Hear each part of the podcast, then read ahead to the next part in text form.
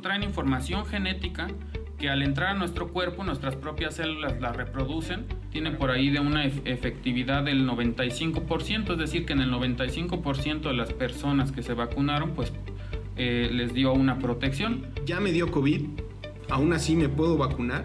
Eh, desde dolores de cabeza, eh, fiebre intensa, dolores musculares, hasta una reacción alérgica muy severa que los médicos eh, conocemos como eh, choque anafiláctico, pero que afortunadamente se han reportado en todo el mundo muy, muy, muy pocos casos. Y hay algún efecto adverso si te colocas primero una vacuna o si te aplican primero una vacuna y luego otra.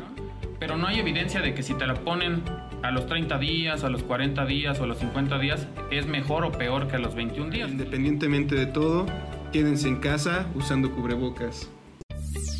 Neuroguía para tu vida donde conocerás más sobre las enfermedades neurológicas.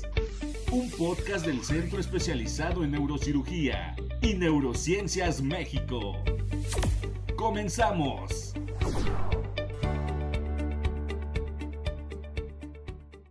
Doctora Ingrid, ¿cómo ve que nos fue muy bien con la respuesta de la audiencia en nuestro podcast pasado que hablaba respecto a las vacunas del COVID-19?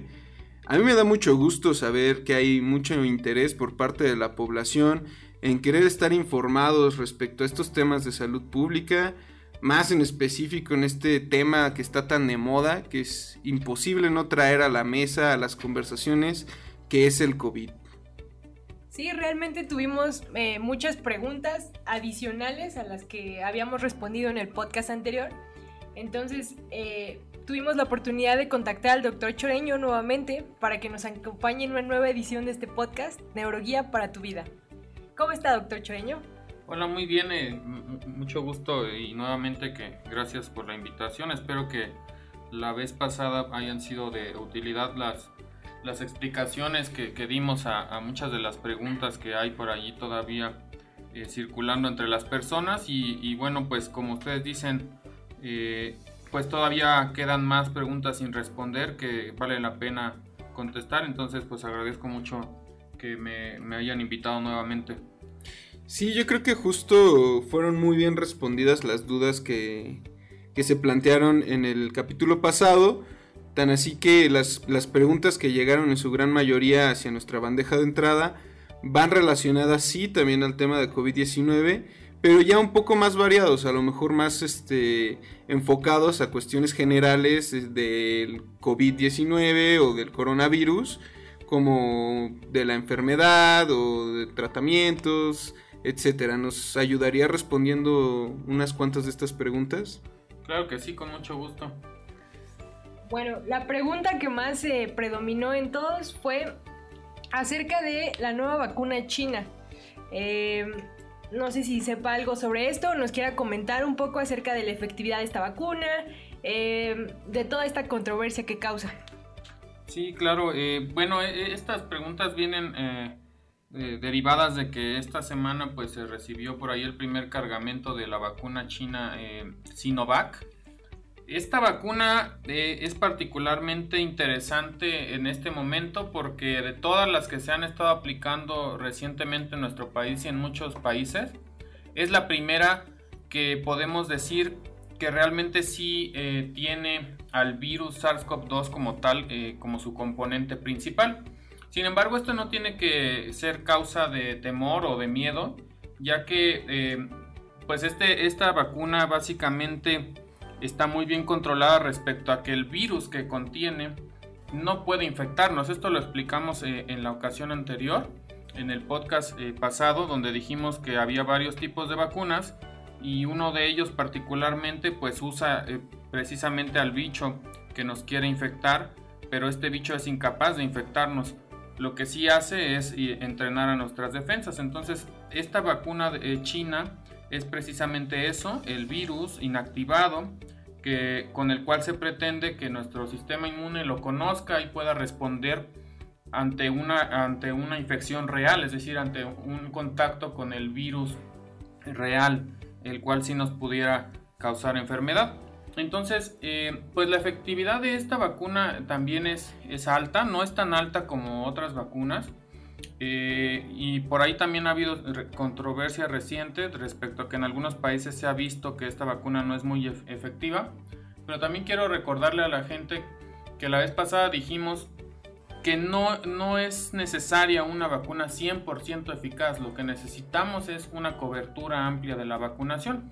Entonces por ahí los estudios preliminares de esta vacuna arrojan resultados de 70-75% de efectividad, que si bien es baja respecto a las otras vacunas, entre más personas empiecen a vacunar con distintas vacunas, en este caso la vacuna china y otras personas con la vacuna de Pfizer, con la de AstraZeneca, pues entre más población se vacune, eh, mucho más rápido eh, vamos a tener cierta inmunidad en las personas.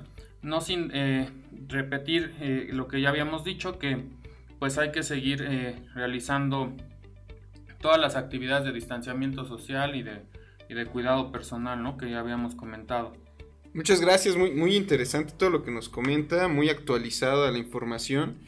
Y bueno, aprovechando un poco que el nombre de este podcast es Neuroguía.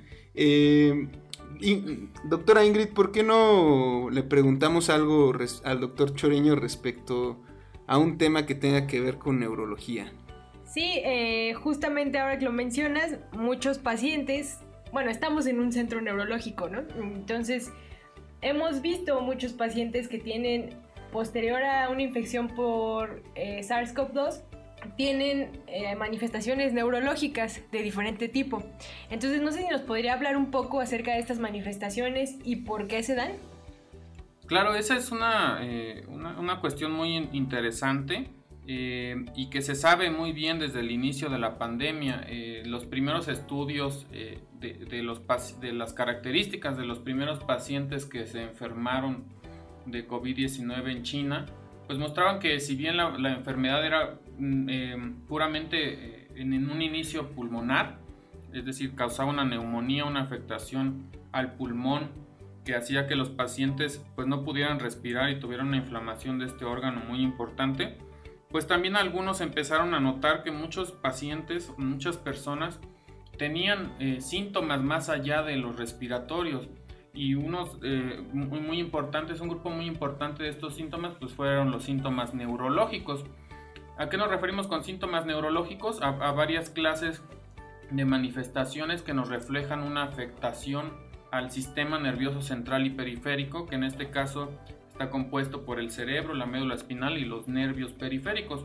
Entonces muchos de los pacientes inicialmente empezaron a mostrar, eh, pues eh, con gran frecuencia eh, presentaban dolor de cabeza, mareo, como manifestaciones del sistema nervioso un tanto inespecíficas. No sé si recuerdan que al inicio la, la pandemia de, estar concentrada en China pasó a Italia. Y en Italia los médicos italianos tuvieron el gran mérito de darse cuenta que una, mm, un síntoma o una manifestación muy importante de la enfermedad era que los pacientes reportaban que perdían el olfato y que perdían el gusto inclusive antes de presentar fiebre o antes de presentar tos eh, o, dificultad para respirar. Esta alteración en, el olfato pues eh, fue muy, muy relevante porque nos, nos vino a, mostrar que el virus podía afectar a algunas partes del sistema eh, nervioso que están encargadas de precisamente percibir o tener sensaciones, en este caso el olfato. Eh, entre otras manifestaciones que también los italianos empezaron a, encontrar fue la pérdida del gusto. Y algo muy interesante también es que los pacientes, a, pesar de ya haberse recuperado de la neumonía o de los síntomas eh, respiratorios, eh, persistían con esta incapacidad de oler o de, percibir sabores, lo cual pues nos indicaba que el virus afectaba una parte del sistema nervioso de forma permanente. Eh, después ya han ido saliendo más cosas interesantes y actualmente pues ya sabemos que el virus no solo se enfoca en el pulmón, hay muchos otros órganos que pueden ser afectados y el sistema nervioso es claramente uno de los más importantes y ahora sabemos que los síntomas neurológicos pues incluyen estos ya mencionados, el dolor de cabeza, que puede ser muy severo en algunas personas, y eh, otras manifestaciones ya mucho más graves de las cuales eh, eh, podemos hablar un poquito más a profundidad pero básicamente pues el virus puede causar daño en cualquier parte del sistema nervioso central. Ahora, esto no significa que todas las personas van a tener estas manifestaciones, ¿sí? Eh, y no debe de levantar tampoco temor el hecho de decir, eh, me dio COVID-19, ya me voy a enfermar también del sistema nervioso central. No es así, todavía no se sabe el por qué unas personas sí y otras no tienen alteraciones eh, neurológicas, pero sí es importante conocerlo para que en, en su momento se pueda identificar de forma temprana alguno de estos síntomas y poder recibir pues la atención médica eh, necesaria. En definitiva debe de ser horrible perder el olfato o el gusto. Yo creo que muchos pensamos cuando nos dicen órganos de los sentidos, los primeros que, que pensamos que debe ser horrible perder debe ser la vista o el oído. Y dejamos a un lado estos dos. Yo he escuchado testimonios horribles de personas este, cercanas que dicen que es muy feo y hacen hasta lo imposible por intentar recuperarlo antes de tiempo. Sí, precisamente tuve una paciente que eh, me comentó que tuvo COVID, eh, perdió el olfato y estaba utilizando un remedio casero que era em, cáscaras de naranja quemadas. Eh, mezcladas con ajo y las olía y se supone que con eso ya iba a recuperar el olfato. Entonces, no sé si el doctor Choreño sepa alguna medida, este, o algo que se pueda realizar para recuperar el olfato en estos pacientes, o ya es permanente. Pues en muchos es permanente, eh, realmente hay poco eh, respecto a, nuevos tratamientos que nos pudieran ayudar a, especialmente a este síntoma, pero lo que sí tenemos que hacer hincapié en, las personas es en no, en no probar cosas eh, por ahí remedios caseros que no tienen ningún, ningún sustento, ¿no? Eh, no sé, doctor Garibay, si usted ha escuchado alguna otra cuestión ahí respecto a este tipo de tratamientos. No, pues realmente yo creo que es sorprendente todo lo que la gente puede llegar a hacer.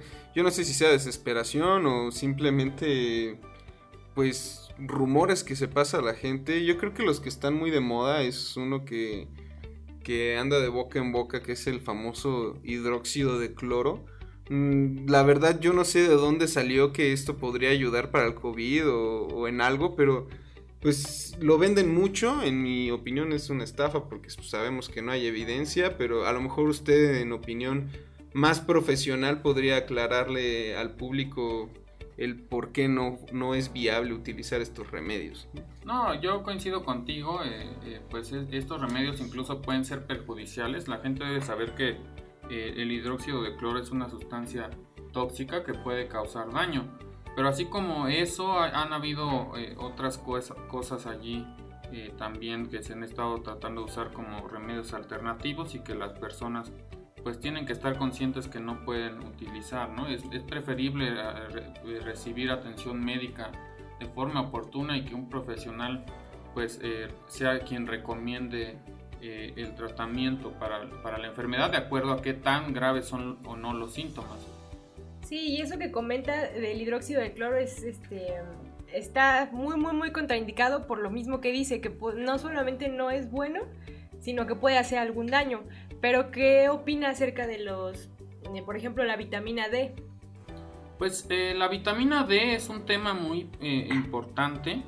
Eh, no hay estudios actualmente que digan que la vitamina D ayuda claramente para mejorar la respuesta contra el COVID-19, pero sí hay mucha evidencia previa al origen de la pandemia, en donde se sabe muy bien que la vitamina D, además de funcionar para el metabolismo del calcio, que los huesos tengan calcio, que no se rompan. Eh, pues la vitamina D también tiene muchas funciones en, nuestras defensas y una de ellas es hacer precisamente que nuestras células de defensa funcionen bien. Entonces incluso se ha, se ha visto que personas que tienen deficiencia de esta vitamina D pues son más propensas a algunas infecciones, se defienden mejor del, peor de algunos, de algunos eh, bichos y también tienen a veces más predisposición a incluso enfermedades autoinmunes o reumatológicas como la artritis, como el lupus. Por lo mismo, porque la vitamina D tiene una función muy importante en el sistema inmunológico.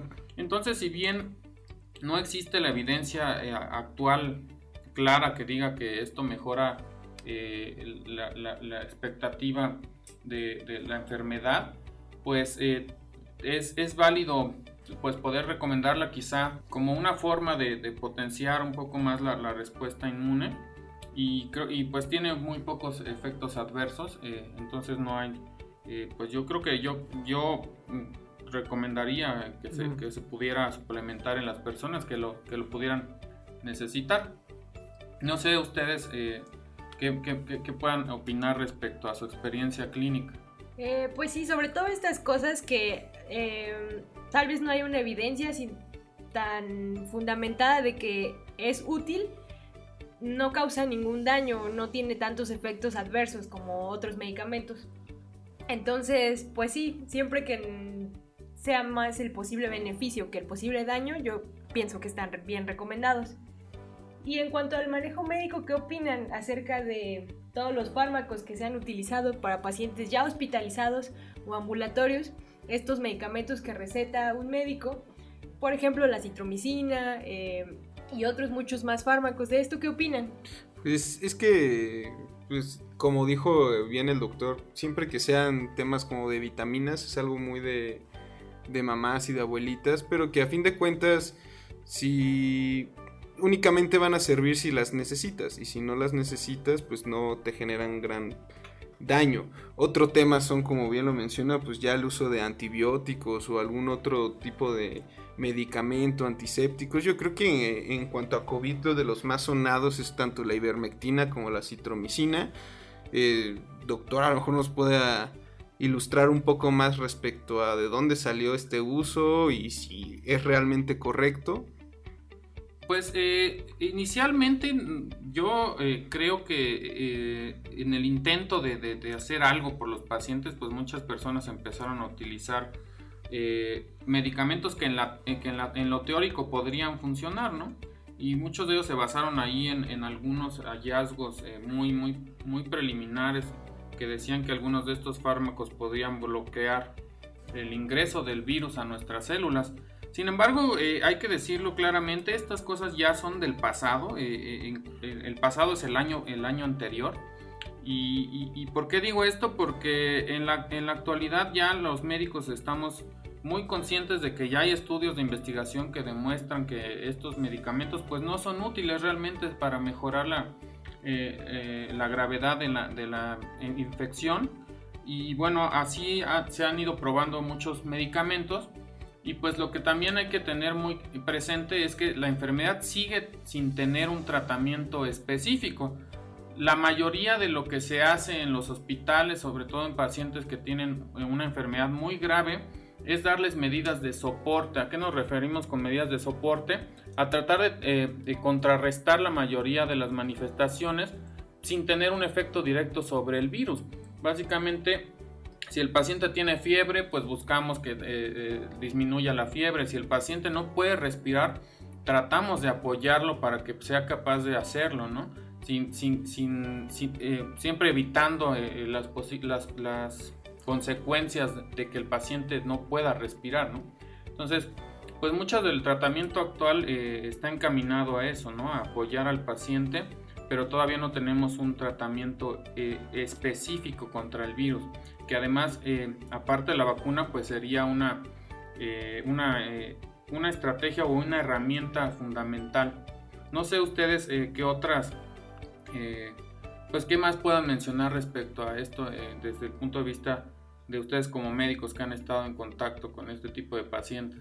Sí, son dudas que siempre nos llegan a la consulta. Y yo creo que son dudas muy justificadas, pues el miedo está en todos los pacientes sobre no saber qué hacer. Em, yo creo que los pacientes que no han tenido COVID muchas veces son los que más preguntas hacen respecto al COVID. Por ejemplo, algo que nos preguntan mucho es, este, doctor, si, si no me ha dado COVID, ¿debería de irme preparando? ¿Debo de ir comprando ivermectina, paracetamol, dexametasona o incluso hasta tanques de oxígeno? ¿Usted cree que pues, es realmente pertinente tomar estas medidas?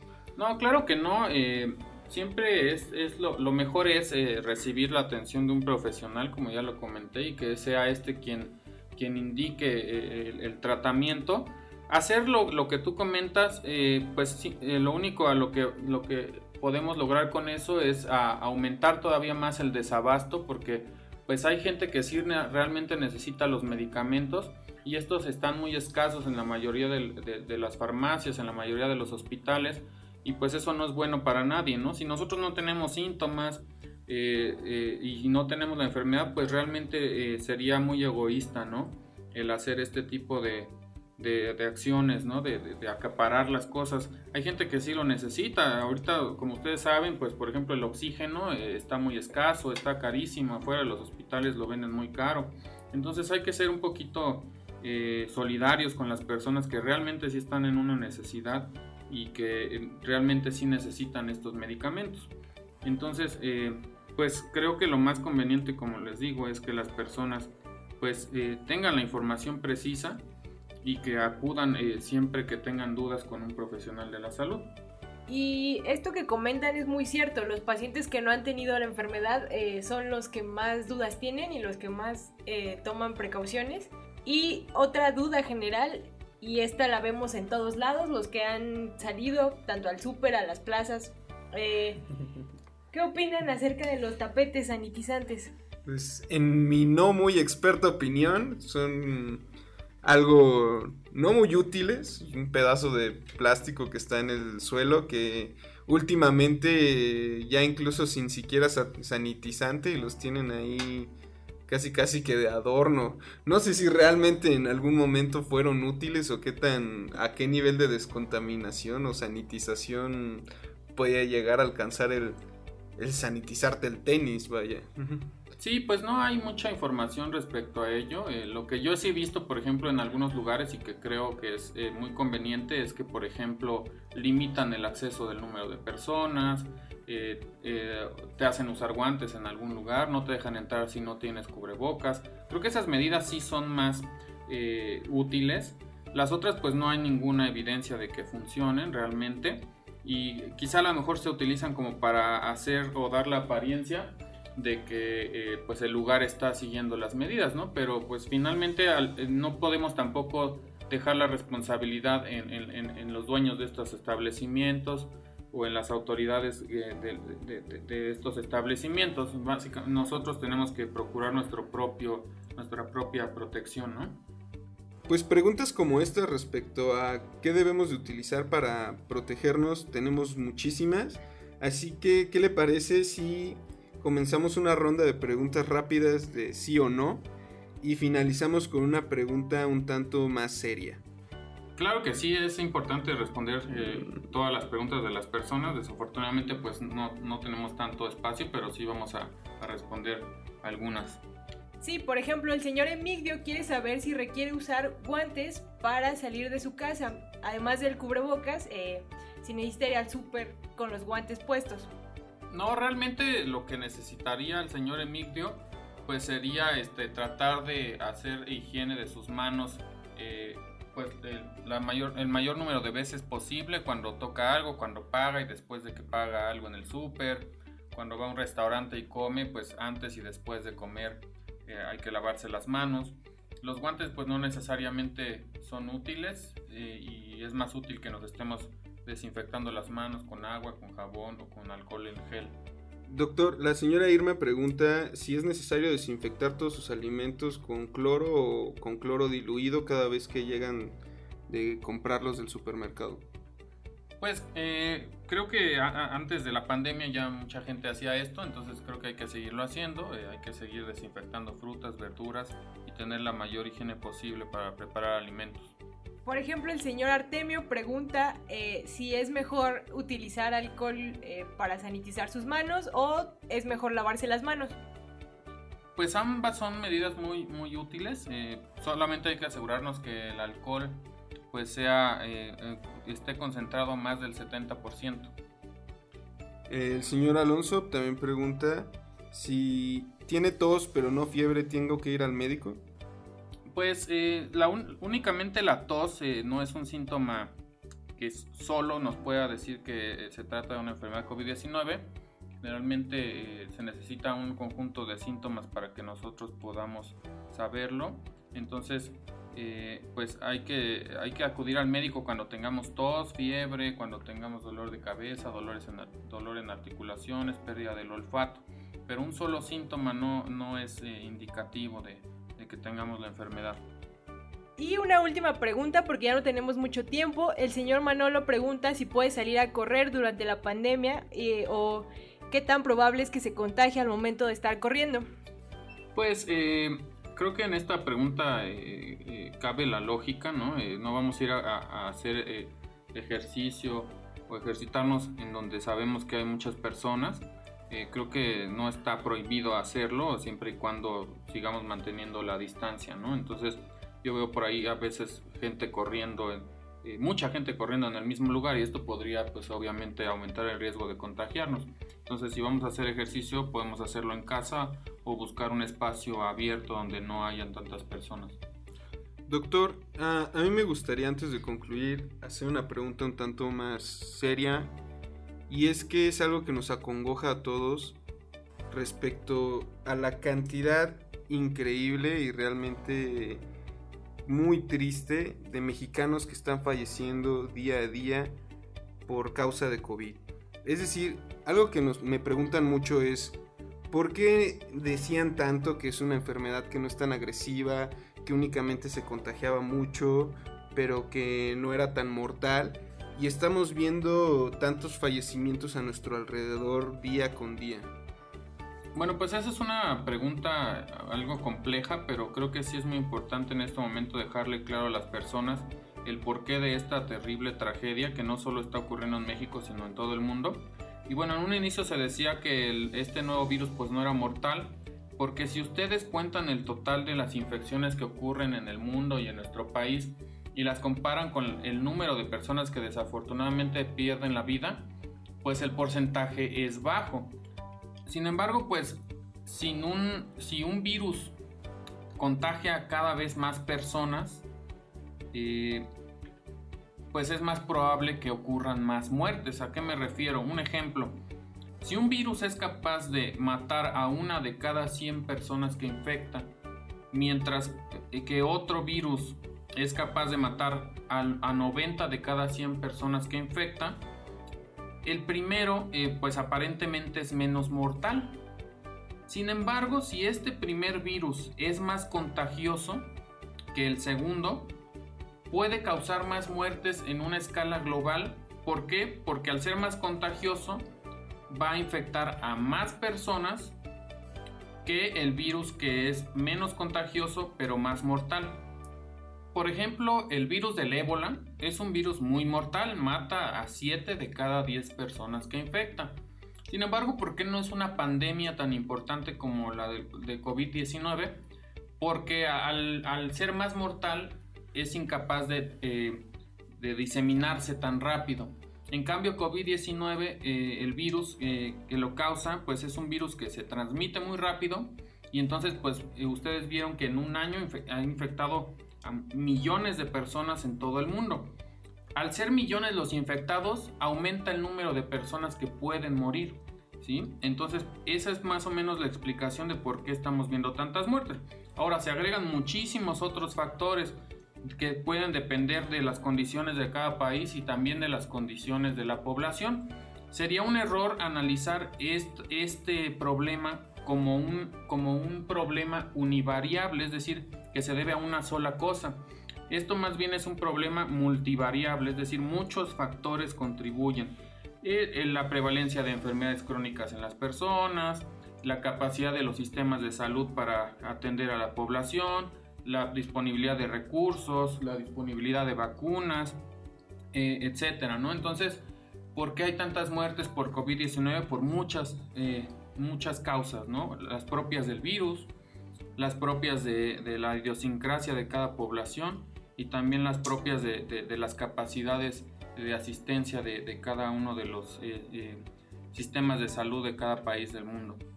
Y aprovechando esto que dice, eh, pues sí es importante mantener la conciencia en la población de que tienen que seguir cuidándose, deben seguir tomando las medidas adecuadas y no deben bajar la guardia. Muchas personas ya están saliendo o ya están eh, tomando más a la ligera el virus y la mortalidad sigue eh, siendo la misma. Entonces, pues los invitamos a todos los que nos están escuchando a quedarse en casa, seguir usando cubrebocas.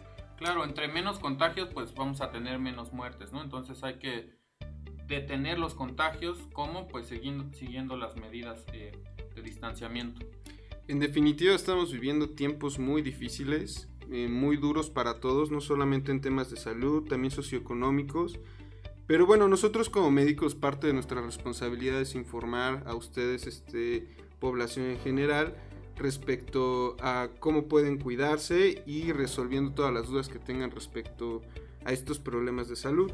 Por eso los invitamos también a que nos continúen enviando más y más preguntas a nuestra página de Facebook o a nuestro correo electrónico y nosotros trataremos de estárselas respondiendo, ya sean eh, con los médicos que estemos aquí o con invitados de alto nivel, como lo es el doctor Choreño, si nos gusta acompañarnos en otra sesión.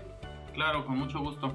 Y también si quieren que hablemos de alguna otra enfermedad, lo pueden eh, comentar y para un futuro podcast también lo vamos a considerar.